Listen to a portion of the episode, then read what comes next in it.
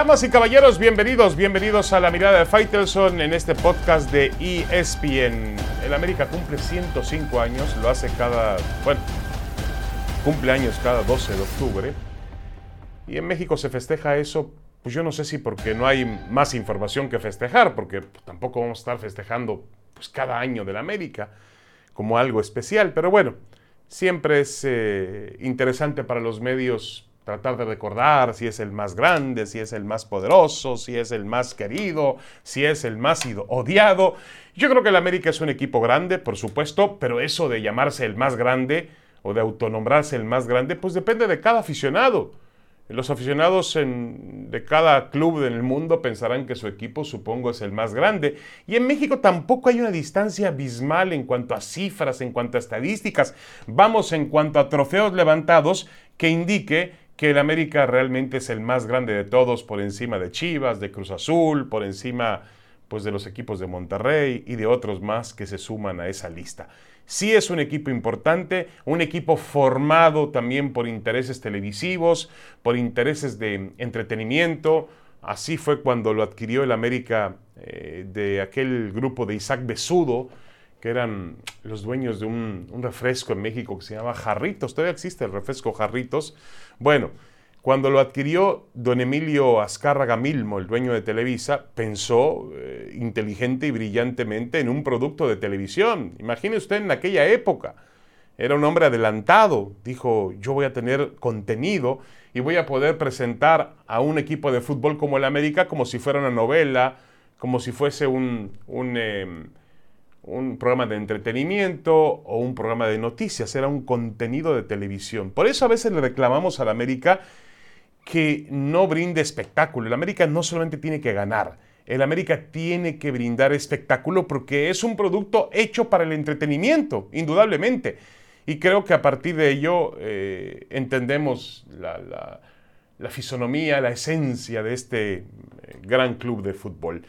Em, He preparado mi top 10 del americanismo, pues que siempre va a levantar cierta polémica porque habrá diferentes puntos de vista con respecto a ellos, pero aquí lo tengo. Vamos, vamos en orden em, ascendente. Vamos a comenzar por el número 10. Pongo a Guillermo Cañedo, aquel gran directivo, justamente el brazo derecho de, Emilio Azcárraga Milmo, que fue capaz de conducir el fútbol para Televisa y también es parte, sin duda alguna, decisiva de lo que ha sido esta América. Número 9, coloco a Luis Roberto Alves Sague, Saguiño, el hijo del lobo solitario, el máximo anotador en la historia del América, el jugador mexicano con más goles en la historia del Club América. Su papá es el extranjero con más goles y él es el mexicano con más goles, así que coloco a Sague. Enrique Borja, número 8, un ídolo del fútbol mexicano, su pase de eh, su pase del Pumas al América fue toda una controversia, todo un escándalo en aquella época, pero Borja fue un ídolo, quizá el primer gran ídolo que tuvo el fútbol mexicano y el americanismo. Panchito Hernández, número 7, aquel directivo que trabajaba bajo la batuta de Cañedo y que lograba las grandes contrataciones que venían a jugar al América. Grandes futbolistas, Celada, Santos, eh, el propio, obviamente, Carlos Reynoso, eh, grandes futbolistas, Hodge, grandes futbolistas, Batata, Luisinho, grandes futbolistas que venían a jugar al Club América. Panchito Hernández, que en paz descanse. El número 6, Emilio Azcárraga Milmo, ya lo comentaba yo, el hombre que compró la América y que lo pensó hace muchísimos años como lo que es hoy un producto de televisión. Imagínense la inteligencia y la capacidad de ese hombre para entender en lo que se iba a convertir el América. Número 5, Cristóbal Ortega, aquel mediocampista mexicano, el hombre con más juegos jugados en la historia del América, y con eso basta. Un hombre que empezó como extremo derecho, luego fue cambiado por Carlos Reynoso para jugar como mediocampista. Eh, un, auténtico símbolo del, del americanismo. Número 4, Cuauhtémoc Blanco. Lo que generó Cuauhtémoc Blanco, el nivel futbolístico que alcanzó es imponente, tiene que estar entre los mejores americanistas de todos los tiempos. Número 3, Alfredo Tena, el gran capitán de la América, tipo de una gran personalidad en el campo de juego, una gran fortaleza. El América fue o logró gran parte de su grandeza de la década de los 80 basado en la en, la, el liderazgo que lograba en el campo de juego y fuera de él Alfredo Tena. Número dos, José Antonio Roca, aquel gran entrenador que entendió muy bien lo que significaba el América, calentó mucho el clásico con las Chivas, un entrenador histórico, además, entre los hombres más ganadores de todos los tiempos en el América. Y número uno, Carlos Reynoso, sin duda alguna, el mejor jugador que ha venido al fútbol mexicano y el máximo exponente del americanismo en el campo de juego. Reynoso no requiere demasiadas explicaciones ni justificaciones para colocarle como el número uno del americanismo. Ahí está mi top ten, muy respetable. Yo entiendo que habrá otros que tendrán otro tipo de, de, selección y otro tipo de argumentos. El América cumple 105 años de vida. Felicidades al América. El más grande, bueno, si ellos dicen que es el más grande, pues son el más grande. Pero para mí, eh, ser el más grande es, es subjetivo. Una pausa y regresamos con más. Tenemos mucho más en la mirada de Fighters en este podcast de ESPN. Ya volvemos.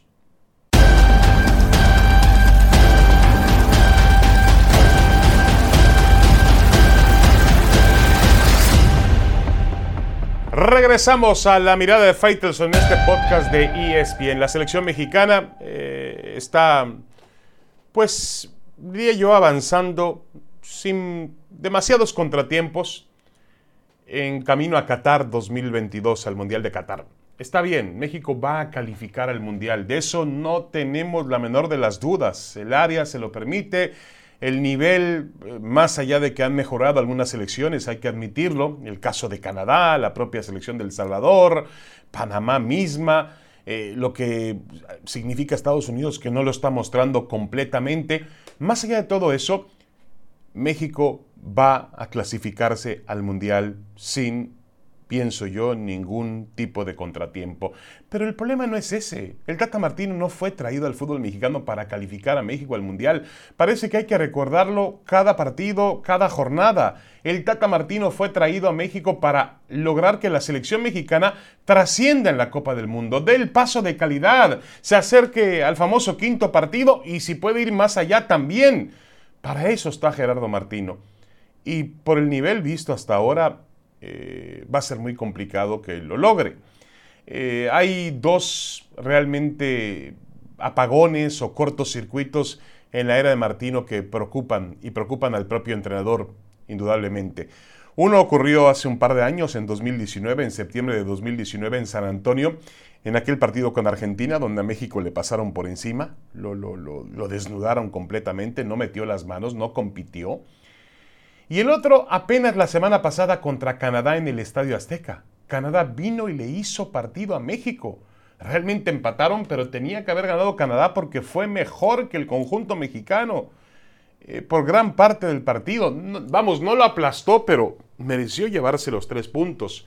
Una selección de Canadá que ha mejorado, es verdad, que tiene una buena generación, pero venir al Azteca y jugar de esa forma, yo creo que sin ser aztecaso, porque hay que recordar los pocos célebres para el fútbol mexicano y sí célebres para el fútbol centroamericano, los triunfos de Costa Rica y de Honduras en el Azteca, llamados aztecazos, se quedaron cortos con lo que hizo Canadá en el campo de juego el jueves de la semana pasada. Fue, y en serio, eh, se le plantó a México, no le prestó el balón, tuvo las mejores oportunidades y realmente brilló con su fútbol. Eso es lo que debe preocupar a Martino, que de pronto una selección canadiense venga y se pare en tu casa con esa personalidad y, te someta, porque cuando llegue el Mundial vas a enfrentar seguramente a rivales de mayor alcance que los canadienses y tendrás que estar listo para poder competir.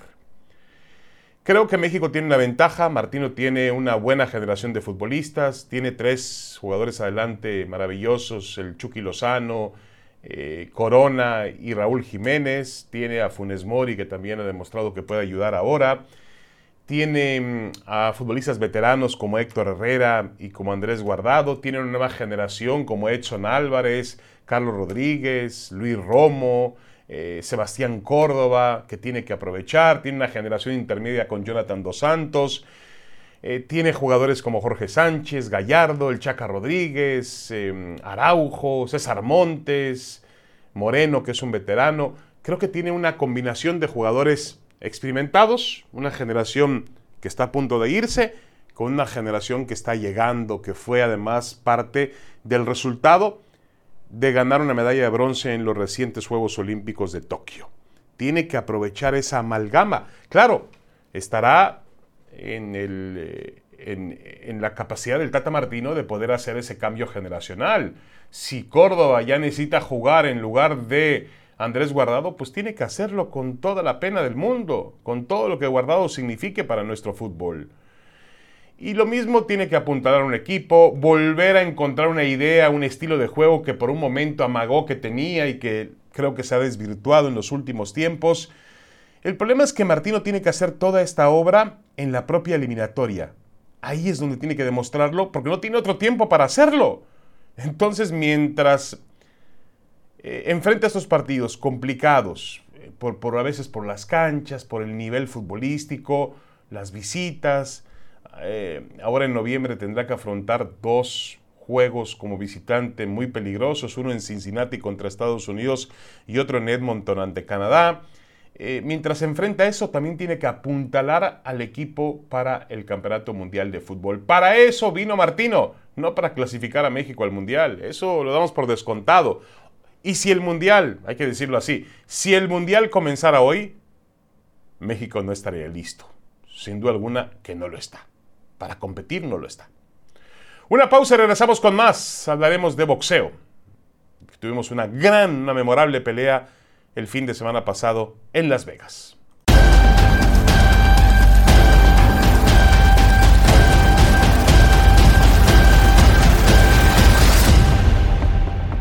Damas y caballeros, regresamos a la mirada de Faitelson. Todavía venimos pues boxeando prácticamente como, como tienen que salir los aficionados de una arena como ocurrió el, fin de semana pasado en Las Vegas, en la T-Mobile, después de la gran exhibición de Deontay Wilder y de Tyson Fury para eh, definir en una tercera pelea, eh, bueno, y mantener el campeonato del mundo del Consejo Mundial de Boxeo en la división de peso completo en poder del inglés. Realmente, yo no sé si es, em, si fue una de las mejores peleas bueno, sí sé eso. Es una de las mejores peleas en la historia del boxeo, de los pesos completos, sin duda alguna. No sé si fue la mejor. Y lo que sí em, no puedo entender, ni siquiera permitir, es que de pronto en este clima festivo se llegue a comparar a Tyson Fury con, por ejemplo, Muhammad Ali. Lo hizo el promotor Bob y Arum tiene todo el derecho de hacerlo porque es un hombre que ha visto y conoce de boxeo, pero también tiene intereses que le acompañan y ese es el problema de Arum. Eso descalifica a Arum, pero no, no, no, no, no es apropiado. Eh, me parece que es que insulta, que lastima. Tyson Fury es un muy buen boxeador. Yo estoy de acuerdo, mucha gente pues no le gusta, lo descalifica por su físico, porque tiene exceso de grasa alrededor de la cintura, porque mm, declara demasiado fuera del cuadrilátero, lo que usted quiera.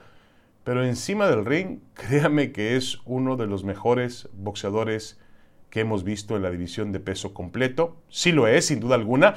Y a mí me parece que es el peso completo más dotado o más completo, valga la redundancia, que existe actualmente. Para mí, Tyson Fury está hoy por encima del campeón Alexander Usyk, el ucraniano que acaba de vencer el 25 de septiembre a Anthony Joshua, está por encima de su propio paisano Anthony Joshua, está por encima de Don Ty Wilder, está por encima de Dillian White, está por encima del que usted me quiera apuntar.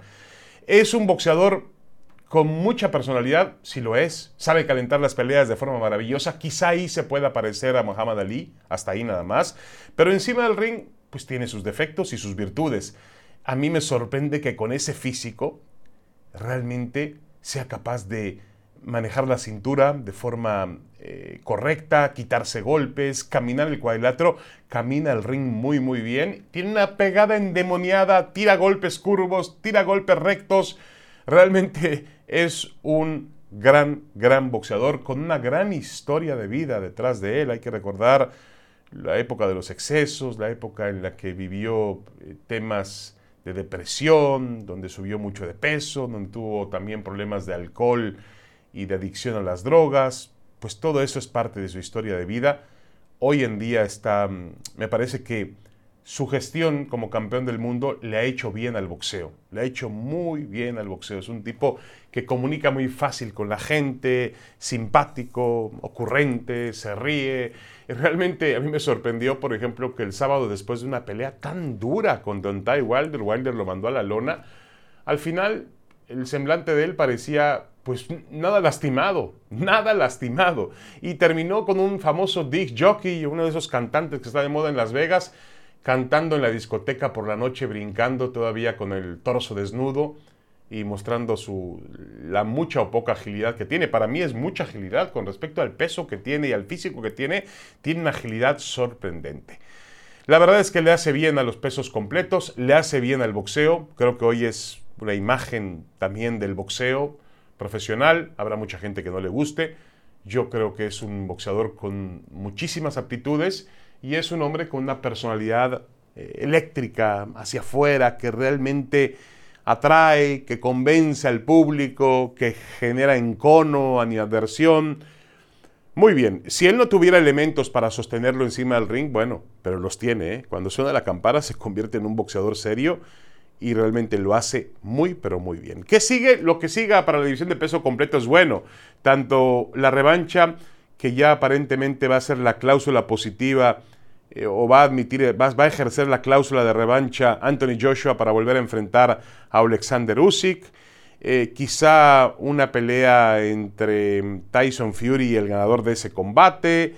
No lo sé, pero hay, hay, hay muchos caminos y muchas situaciones favorables en la división de peso completo porque hemos visto una de las mejores peleas en la historia de todos los pesos y a uno de los mejores boxeadores del momento compararlo con otro tipo de leyendas como Muhammad Ali, pues eh, habrá que tomar precauciones y poner los pies en la tierra, me parece a mí.